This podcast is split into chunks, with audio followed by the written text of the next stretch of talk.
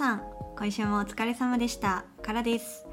こちらの番組は10代の学生からいただいたお悩みや質問を一緒に考えたり10代のみんなに知っておいてほしい情報や知識中高生だけでなく私を含めた大人の気持ちもシェアする番組です中高生と大人の本音をつなぐラジオ番組というコンセプトとなっておりますのでなかなか大人にそしてお子さんに学生に言えない気持ちや思いをこの番組そして私からを通してぜひシェアしていきましょう配信は毎週金曜の18時に YouTube 音声配信ではスタンド FM Spotify などの各種ポッドキャストにアップします。カラフルラジオと検索していただくとヒットします。ぜひお好きな媒体でチェックしてご意見やご感想などもいただけたら非常に嬉しいです。また番組の感想や今後取り上げてほしいテーマなどを送れるフォーマットリンクも配信の概要欄などに記載しておきますのでお気軽にご利用ください。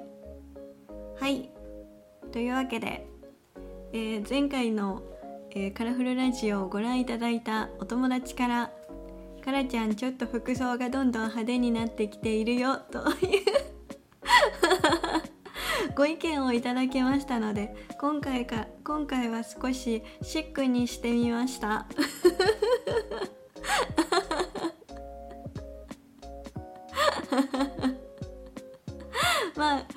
別に私派手な服が多いんですけど地味な服もあります。これが地味なわけじゃないか。別にそうでもないか。どうかな。わかんないけど。まあいいか。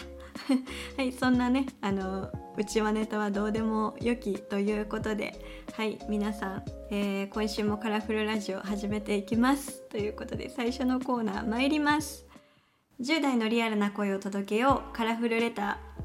こちらのコーナーは実際に10代の学生から私に届いた悩み相談とそのやり取りを紹介させていただきます。学生の子たちはこれを聞いて悩み相談したいなと思ったらインスタグラムの DM からメールをお願いします。名前や学校名と個人情報は匿名で大丈夫です。ただしやり取り内での呼び名を教えてもらえると助かります。自身の悩みについての詳しい状況や具体的な内容をできる範囲で構いませんので記載してもらえると助かります。そしてこれを聞いての感想や思い実体験に基づくアドバイスなどもあれば中高生だけでなく大人も含めたリスナーの皆さんからいただけるとありがたいです。今日はですね先週のネットリテラシーの問題からこちらのお悩みをセレクトさせてもらいました。えー、先週そして先々週と、え、次のですねカラフルライフ見守り隊のコーナーでネットリテラシーについて少しお話をしました。でどういうことかっていうと先々週はネットに載っている情報って全てが本当とか全てもう丸飲みしちゃうと大変だよっていう話をさせていただきました。インターネットであの分かんないことがあって調べた時にもうパンって出てきたやつそれをああそうなのかって信じてるとそれが古い情報だったり間違っている場合もあるから気をつけてねっていう話をしたりとかあとは SNS の場合はその人の日常のどれだけを切り取っているかっていうのがなかなか分からないしもしかしたらそのアカウントの全てが嘘かもしれないっていう危険性もあるよっていう話をさせてもらったりとかあとは先週お話しさせてもらったのだとみんなが何気なく書いているプロフィール欄そして友達のタグ付けだったり友達の情報ってなった時にそれって本当に誰でも見ていい情報として出してますか？っていうところを気をつけてくださいねっていう話をさせていただきました。はいまだチェックしてない方は是非聞いてみてね。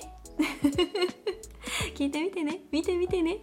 ということでね、えー、ちらっと宣伝をしつつですなと言いつつ今回来たメールっていうのは全然それがあってから来たメールっていうわけではなくて本当に全然違うタイミングで私のところに来ていたメールをですねたまたま今回収録する前にメールを整理してたらあこんなのも来てたんじゃんと思ってやっぱりねと思ったのでピックアップしました。はいなのではい紹介させていただきます。そして今回からは今までさ仮名を私色の名前にするわカラフルラジオやでさって言ってきたんですけどやめます。普通にみんな仮名 A さんでいきます。はい友達が出たら B 君 C さんっていう感じでいこうと思います。なぜかってちょっとめんどくさいから。はい。なるべくねこうねもう何でもいい場合はねもうちゃっちゃかちゃっちゃか私は切り替えていくタイプなんで本当にすいません。今日からは皆さん仮名 A さんで悩みの時は呼ばせていただきます。ということでよろしくお願いします。それでは読みます。いきなりのフォローすみません。学生の A です。相談したいと言いますか相談に乗ってあげてほしい方がいます。その方は10代でないので可能であればお願いしたいと思っています。その方は彼女ができないので死ぬと言っていて私がドライブに行ってくれるなら死なないと言っており私ではもうどうにもできません。というメールをいただきました。これを聞いただけではん？どういうことや？えこれで終わり？って思った方もいらっしゃると思うんですけれどもまあ、私もねちょっと情報が不足していてもうちょっと詳しく教えてほしいなということでこのあと私の方からその方とのその方との関係を聞かせていただきました。それで確認したところ全く見ず知らずの方でインスタグラムに DM が来てで数回やり取りをしただけの方というお話を聞きましたそしてあとこの方から質問であったんですけれども私は基本的に本人が望んで私にメールを送ってきた場合以外は相談を受け付けておりませんなので、え誰かがですねカラさんに言いなよみたいななんかこう誰かを通じて私が相談に乗るっていうことはしないのでちょっとそちらの方はあらかじめもし考えている方いればご了承ください。ということで関係性が分かって私が返したメールを読んでいこうと思います。A さん教えてくれてありがとうございます。そういうことであれば深入りせずに連絡を取らないようにしてもいいと思います。A さんの優しい性格から相手の気持ちを受け止めてしまって私に連絡をくれたのだと思うのですがなるべく早く相手に情報を渡さない状態で距離を取ることをお勧めします。ネットにはいろんな人がいるので場合によっては危険をもたらすことも残念ながらあります。個別でのやり取りをする際にはくれぐれも注意してください。お相手に対して少し失礼な言い方になってしまいますが知らない人の問題を A さんが苦しくなるほど悩んだり抱え込む必要はありません。それよりもまずは自分の安全を第一に考えてください。自分のことを優先して日々の生活を充実させていきましょう。はい。という感じで返させていただいたんですけれども言うてたことが起きてたわ。日々の中で忘れてたけど受けてましたこういう悩み相談を。はい。まあ、どっちかっていうとねこう今までの実体験というか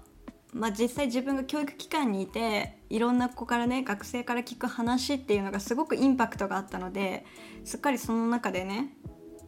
失念しておりましたが実際に悩みは来ておりました。でこの時も確か私すっごい思ったんです。うん。危ないって。でそのなんでそう思ったかっていうとその子とまあねこのメールを返した後に何回かやり取りをしたんですけどまずその子が言っていたのは既読無視が失礼じゃないかっていう不安っていうのとあとは悩んでいる人をほっとけなかった。かわいそうかなと思って返しちゃったっていうこの2点を言ってたんですよね。特に今の中高生だったり若者って既読無視イコールタブーみたいになってるんですよね。返さないといけないっていうふうに思い込んでてなので実際私のところにも返さないとか返さないと失礼っていう悩み相談も多いし返すのが遅いっていうことに対してのトラブルとか心配っていうお悩み相談も結構あるんですよね。けど一旦考えてほしいんですけど自分がこれから関係を築きたい友達と全く知らない人を同じ位置で考えてませんかっていう。友達と全く見ず知らずの方っていうのは少しやっぱ違うと思うんですよね。これから関係を築いていく相手か本当にただそこに居合わせただけの人かって。違いますよね。ってなった場合にそのまあその場で起きることにもよるんですけどもちろんそれは。にもよるんですがやっぱりこの後にも続きますけどかわいそうかなと思って返しちゃったっていうのもあると思うんですけどやっぱり自分ができる範囲を超えちゃいけないっていうのはあるんですよねきっと。そうこれはね私も悩み相談を受け付けてて日々思うことなんですがいや難しいんですよ。うん意外と誰かの悩みを聞くってそのボーダーというか自分がどこまでできるのかっていうことってすごく難しくってで私は実際こういろんな学生と話をしていく中ですごく感情が入り込んでしまう方とかあとはすごく共感してしまう方っていうのは結構危険だなっていうふうに私の経験では感じていてなぜかっていうとそういう方って優しいあまりにこう線引きが曖昧になっちゃうんですよね。なのでこう相手がどんどんどんどんその人に頼ってしまう関係になってしまうんですよね。その人は力になってあげないといけないって思い込んでしまうし相談してきている相手はその人にどんどん頼るようになってしまうしそれってすごく難しいんですよね。こう続けば続くほど引き離したりその人が一人で立てるようにすることがすごく難しくなるので本当にねこれ、ね、相談を受けてこうやり取りをしてこう綺麗に終わらせるっていうことってなんか私もね日々ねなんかもっとこうした方が良かったなって思うことはすごいたくさんあるんですけど実際すごく難しくてで悩み相談を受けるにあたって私がすごく大事にしているのは超えちゃいけないラインっていうのが絶対あるっていうふうに思ってるし自分ができる範囲のことでしかしちゃいけないっていうふうに自分で決めてるんですよ。それ以上してしまったらお互いにとって最終的に良くない方向に行ってしまう気がするっていうその微妙なラインがこの私の経験の中でもあるんですけどでもそれが正しいのかどうかっていうのは私は今も自分でも少し不安なぐらいでなのでそれこそ中高生の子たちにとってはすごくそれが見えにくいと思うんですよね。だからねだからこそ戻りますけどまあその方がどういう意図で送ってきてるのかわからないけど私はちょっとうんって思ってしまうよね なんだろう優しい子にそういうことすんじゃないやっていうこの気持ちがこう溢れてしまうんですけど、ん、まその方はその方でいっぱいいっぱいだったのかもしれないけどうんなので今って SNS っていう中でそういうこういろんな人と知り合ってどんどんこう解除されていくボーダーを何気ないやり取りの中でピュンって超えれちゃうわけですよ。ってなった場合にあどうしよう対処できないところまで来てるっていうことが構これね大人の人でもあるんじゃないかなっていうふうに私は思っているのでまず知っておいてほしいって思うしあとは何でも返さなきゃいけないわけじゃないっていうのは覚えていてほしいです。もうもっとねもっとみんなね自己中になっていいんじゃないって私は思うんですよね。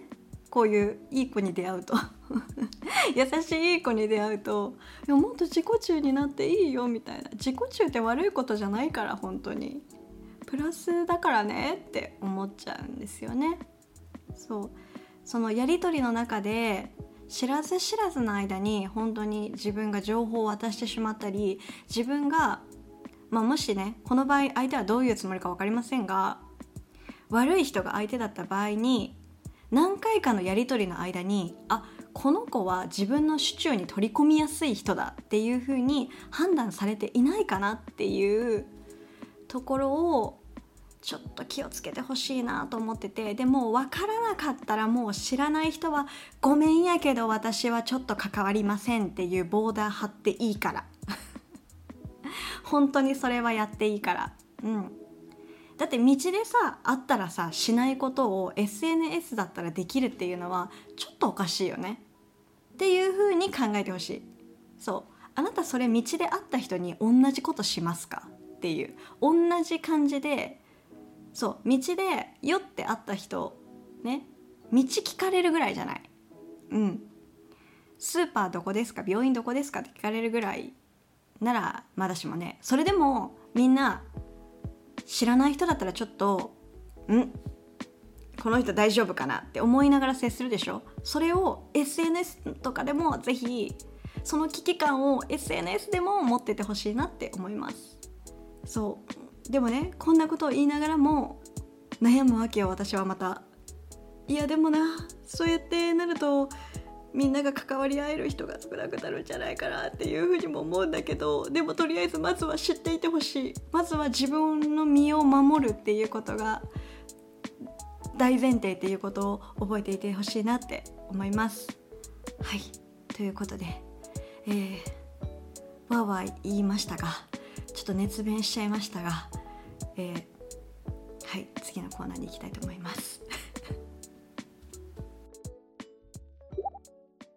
10代の君を思う大人戦士カラフルライフ見守りたい。こちらのコーナーは10代の学生に知っておいてほしい情報や本当は言いたいけどなかなか言えない大人たちの本音をシェアしていくコーナーです。今日は少し前にいただいたメールでお返事ができなかったので、えー、かなりね可能性としては低いと思うんですが届くかは本当に分かりませんがそのお返事的な内容をここでお話ししようかなと思います。実はゴールデンウィーク中に今年大学に入学した1年生の方から DM をいただいておりましてでただですねその時私が出先にいたのでちらっとだけこう内容をパパパって読んでで後で落ち着いたら返そうと思って閉じちゃったんですよね。そしたら夜見たらですね返事が遅かったからか。なんかこう不安になっちゃったか。私結構中高生をメインにやってるので大学生の方っていつもメールをくださる時すごく申し訳なさそうに メールくださるんですよ。10代ではあるんですけどもう高校生ではなくて大学生なんですけどいいですか？みたいな感じでくださるんですけど。なので確かね前回のカラフルラジオが出た時だったかなだから中高生っていうのをちょっと目にしちゃってあじゃあ自分違うやと思って消しちゃったんかなって思うんですが見れなくなっちゃったんですよ。はい。多分ね削除しちゃったみたいで。で私もですねこの出先でパッと内容を読んだだけででアイコンとかもあんま覚えてないし ID, ID なんかもう持ってのほかで全く覚えてないのでちょっと返事ができなくてですね。ただすごく内容として気になる内容だったんです。で私も思い当たることがある内容だったので今回まあもしねこれを聞いてくださっている中高生の方だったりその周りにいる大人の方にもですね何かこう届くものがあるんじゃないかなと思ってその人に届けばいいけどそれだけではなくて一応シェアさせていただこうかなと思いました。でその内容っていうのが、まあ、大学が始まってすごく不安で孤独感を感じていて毎日涙が出るぐらい本当に辛くって授業を受けるのもしんどくて何のために大学に来たのか目的を見失ってしまいそうになるような状況だというような内容でした。まあそういう中で人生の先輩として何かアドバイスいただけませんか？このまま私はどうしていけばいいんでしょうか？みたいな内容だったと思います。すいません。私もちらっとこう一瞬だけバーって読んだだけなのでうろ覚えにはなっちゃうんですけれども。で私はこのメールをいただいてまあちらっとですけど読ませていただいてそっからその日の夜にメールを返そうと思ってパソコンを開くまでその大学に入ってすぐの頃をすごく思い返してたんですけどなんだかその時にその18歳19歳で感じた孤独感とか不安ってなんか異質だったなっていう記憶があるんですけど、まあ、皆さんがどうなのかわかんないんですけど何て言うかな今までってこう決められた環境で本当に当たり前に与えられた制服を着てまあ毎日ねもう当たり前のルーティンのように学校に行ってで席に座って授業を受けてっていうのをみんなでしてきたじゃないですか。でそれが本当に当たり前の今話してるんですけど、まあ、地元の友達がみんなそれぞれ違う環境に行ってで新たな場所で本当にいろんなことに追われてたなっていうふうに思うんですよね。それこそ学ぶ科目だって今まで小中高と、まあ、ちょこちょこ増えてきてはいたけど言ってももうスタンダードなやつやってきたじゃないですか国語理科社会算数英語みたいななんかもうそういう決められた中でこうようやく慣れてきたものが一回いっぺんにバーンって取り外されてなんか見たことない学問を学ばなきゃいけないみたいな。これ初めて聞いたなみたいな科目をいきなりこうオリエンテーションで選んでくださいって言われて。こんなこんな機械的じゃないけど、まあ、選んでくださいって言われて。あなたたちが卒業するまでにはこれだけの単位が必要です。だからだいたい1年間にこれぐらいの授業は取ってください。そしてこれは必修です。だからこれを落としたら来年度また取っていただく必要があります。みたいなこのバーってさすごいさいっぱい人がいる中でバーって説明だけ受けてだから今年とかだとそれもリモートとかでやったのかな？だと思うんですけど全部それをバーって知らせてなんかこう見たこともないシステムの中こうやって入ってこう一個一個なんかえなんかこうちっちゃい中からもうな何を言ってるかわからない科目を 選んでいかなきゃいけないとかそういうのでも結構パンチ食らうし私の場合は一人暮らしはしなかったんですけど田舎から都会の方に通学するっていう風になってたのでもう毎日のように電車を長く乗るっていうことも初めてだったしもう田舎と都会のこの違いにもうカルチャーショックですよねもう毎日。なんでこんなに洗練されているんだ？なんでこんなに仕上がってるんだ？いや田舎者だと思って舐められちゃいけない？みたいな。もうそんなことばっかですよ本当に。でやっぱりそういう子たちと喋れば私特に服飾系が勉強できる学部にいたのでもういろんなブランドを覚えなきゃいけなくなるわけですよね。まあ覚えなきゃいけないわけじゃないけどこう、まあ、自分がその子たちがどうしてそういう風におしゃれなのかっていうのを研究しようと思ったらどういうところで買っているかっていうところももうまず街から把握しなきゃいけないじゃないですか。どこのデパートで買ってるとかどこのショップで買ってるとかどどこのショップっていうかどこのビルには何のブランドが入っててそれはだいたいこれぐらいの価格帯でセレクトショップになったらこれがあってもうはーってなるわけですよ。マジ毎日こうしかもそれもさ分かりやすい名前ばっかじゃないじゃないですか。服のブランドとかって。あとショップの名前って。もうそれだけでもはーってなってて何言ってるんですか？はー？しかもそれにコスメブランドも入ります。はーみたいな。なんかもうそんな日々で。もうやだって思ってたしあとはまあでもまあそこに対しては私はねまだ自分が好きなことではあったのですごいいっぱい本当にもうなんでこんなにいるの？っていうぐらい雑誌を毎回毎月買いながら勉強してたなっていうのもあるしあとはそれだけじゃなくて奨学金とかも自分でやりなさいっていう風になったりとか。いや奨学金のさ書類なんかさめちゃくちゃ難しいのにさ私奨学金事務もやってたのですごいわかるんですけど自分に降りかかってくることだから生徒がしっかり理解しなきゃいけないっていうのはわかるんだけどでもやっぱり大人が見てもすごく難しい書類を自分たちで理解してやらなきゃいけないっていうのもあったりしてで私奨学金事務を大人になってからやってたけど自分も奨学金を借りて大学に行ってたんですよ。だからこう手続きとかもすっげえむずっと思いながらやってたしあとはその今までだったら高校までって何か提出物があったりとかすると先生がしつこいぐらい聞いてくれるじゃないですか。出てないぞってなんかこう今日あの日だぞってすごい知らせてくれると思うんですけど、まあ、今はねそれこそ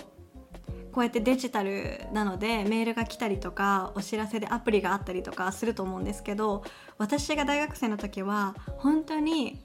もう事務所のもう広いキャンパスの中の事務所ポツンとある事務所の前の掲示板にただ張り紙1枚貼られるだけだったんですよ。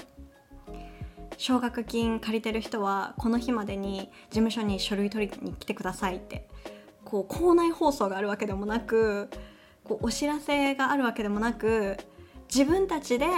週に1回はその掲示板を見てで自分の名前がもし貼ってあったら呼ばれているところに行くっていうのをしなきゃいけなくてなんかもう本当にね何から何まで？そしてこれは私んちだけだかもしれないんですけど私んちはそれまで高校生の時は割と何でもねこうどちらかというと親が準備してくれてでこう私はもう完全に大人の敷いたレールの上しか歩いてなかったんですよ。基本的には。そんな状況だったのに大学に入った途端病院に行くにせよなんかこう役所系のこととかがあったら全部自分でやるように言われたんですよね。でこれは、まあ、後々今思えばですよ。今思えばそういう一個一個の経験だったりそういうことをすることでまあ大人になってそういうことを何もね考えずにできるぐらいになったからよかったなって思うんですけどなんかそれがいっぺんに来るからもう本当に私も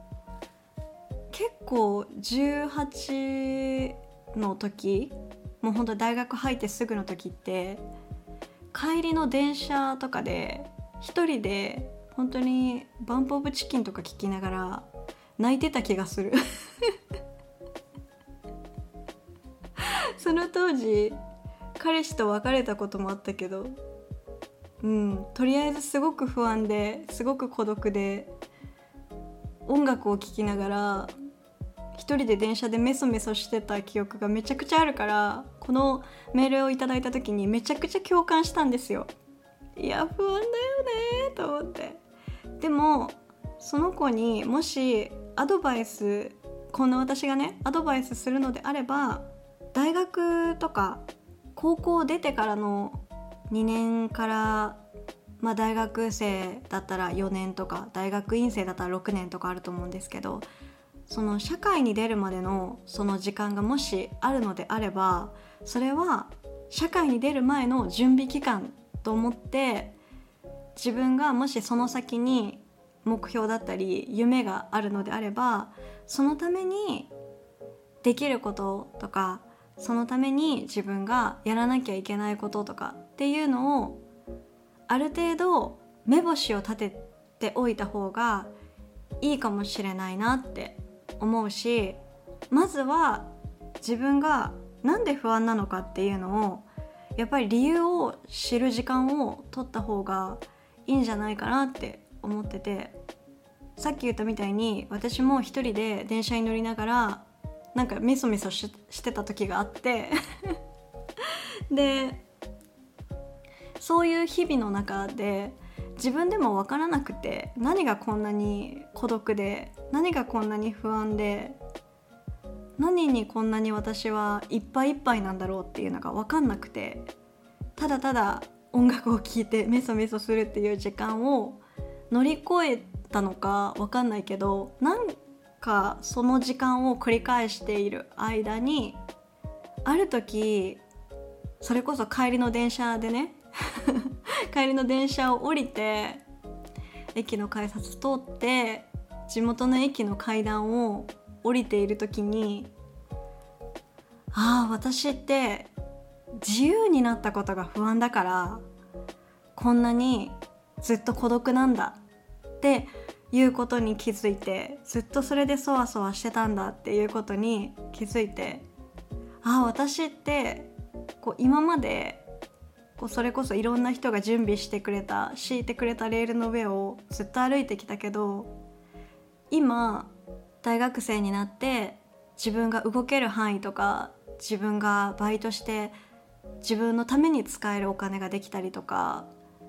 自分でできることが一つ一つ増えていってあ私って今自由なんだと思ってもう私って誰からも指図されたりする存在じゃなくなったんだなって思った時に今まであんなに私は自由になりたいって高校生の時思ってたのに自分を今止めてくれるものが何もないって気づいたらすっごく不安になってすっごく孤独になってあ私今自由だからこんなに寂しくてこんなに不安なんだって気づいた時があったんですよ。そういう日があって。うんその時すっごいまた泣きそうになった。ブワーって泣きそうになったけどすごいってして帰った。記憶があります。でもその後はすごくすっきりしたかも。じゃあ自由なんだったら自分は今やりたいことを思いっきりやろうって思ったから自分が自分のためにできることを今いる場所でやらなきゃいけないことをやろうっていう風に吹っ切れたから。うん、まずは自分が何に不安なのかっていう理由を知るっていうことはすごく大事だと思います。うん、そしてもしよければ、まあ、これはもうちょっと自分のメンタルに余裕ができてからかもしれないですけどちっちゃい目標でいいから作る。本当に多分これはちっちゃくていいと思う。自分の目指しているその先にある一番でっかい目標があるとするなら、まあ、夢とかがあるならそれに向かって自分が必要なことを大まかにこう逆算して考えていた時に何個かのうちの1個目のじゃあ目標をゴールとした時に自分がじゃあその一歩目に何ができるかっていうことを考えながらやってみるといいかもしれない。もしそれが毎日学校に行くことだったらそれを一日でもこうあじゃあ今日も学校に行けた。よっしゃっていう。今日この授業取れた。よっしゃっていう。それでいいんじゃないかなっていう風に。なんかそういう風になんかこうちっちゃい目標を重ねていけば着実に進んでいけるから。そうそうすれば気づいたらなんかあ自分成長してましたわってなるから。うん。どうしても準備期間って言っちゃうと準備って何したらいいのって思うかもしれないけど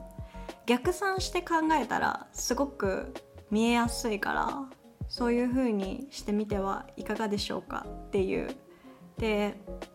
中高生にとっては今日の話っていうのはすごく不安かもしれないけど私自身はその経験があって自分も強くなったと思うし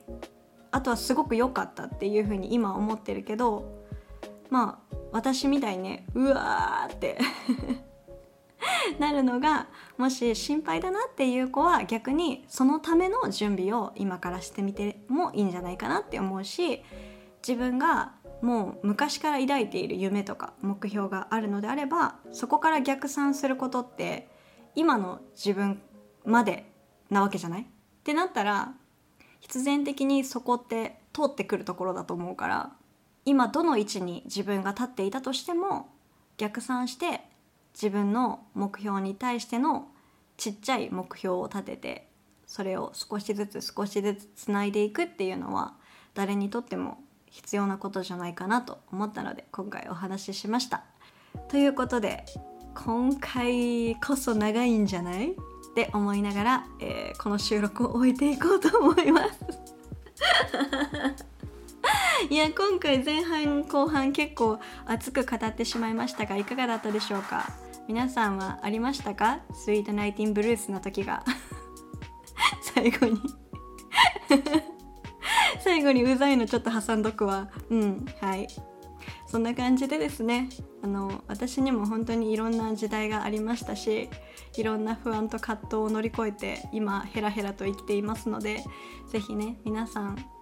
自分だけとかいろんなこと思わなくて大丈夫だと思うので是非安全にそしてハッピーに自分らしさをね追求していっていただけたらなと思います。ということで土日またゆっくり休みましょう。ということでまたお会いしましょう。からでした。バイバイ。